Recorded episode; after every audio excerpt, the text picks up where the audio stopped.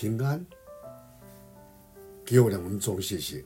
我们今天来看约伯记第一章，提到耶伯的受苦，在一章二十一节说：“我赤身出于母胎，也必赤身归回。”赏赐的是耶和华，收取的也是耶和华上帝。耶和华的名是应当称颂的。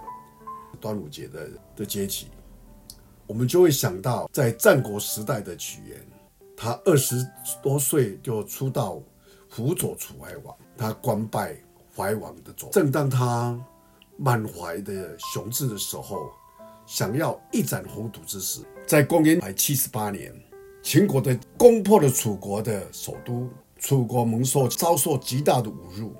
无力回天的屈原万念俱灰，他就怀着几世皆浑浊，只有我独行；众人皆醉，只有我独醒的哀叹，怀着壮志未酬，因此就在极度的郁闷和绝望中就投江自尽。起源的悲惨一生，经历的多次饱受艰辛，最后在绝望中。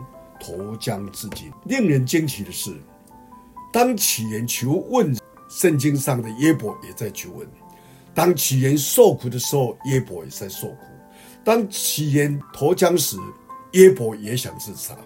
不同的是，耶伯求问时有天之外的回答；耶伯受苦时有来自永恒智慧的光照与安慰。约伯想轻生时，却有朋友引道而来。展开一场对话。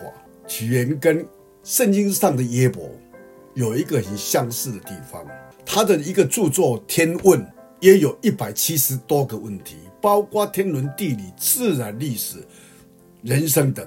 然而，屈原没有答案。耶伯在耶伯记中也问出了差不多一百多个问题，耶伯也没有答案，但他知道。最终在神那里有一个答案，就心满意足，他的一切问题就烟消云散。屈原说：“灵复相留，葬于江鱼之腹中。”耶伯说：“神纵然杀了我，我的盼望仍在乎他。”屈原和耶伯有许多的相似，但他们也有根本的不同。耶伯有上帝，而去，也没有。这大概是在一个悲惨的人生当中最大的悲剧。耶伯记在一章二十节说：“我赤身出母胎，我也必赤身而回。赏赐的是耶和华，收起的是耶和华。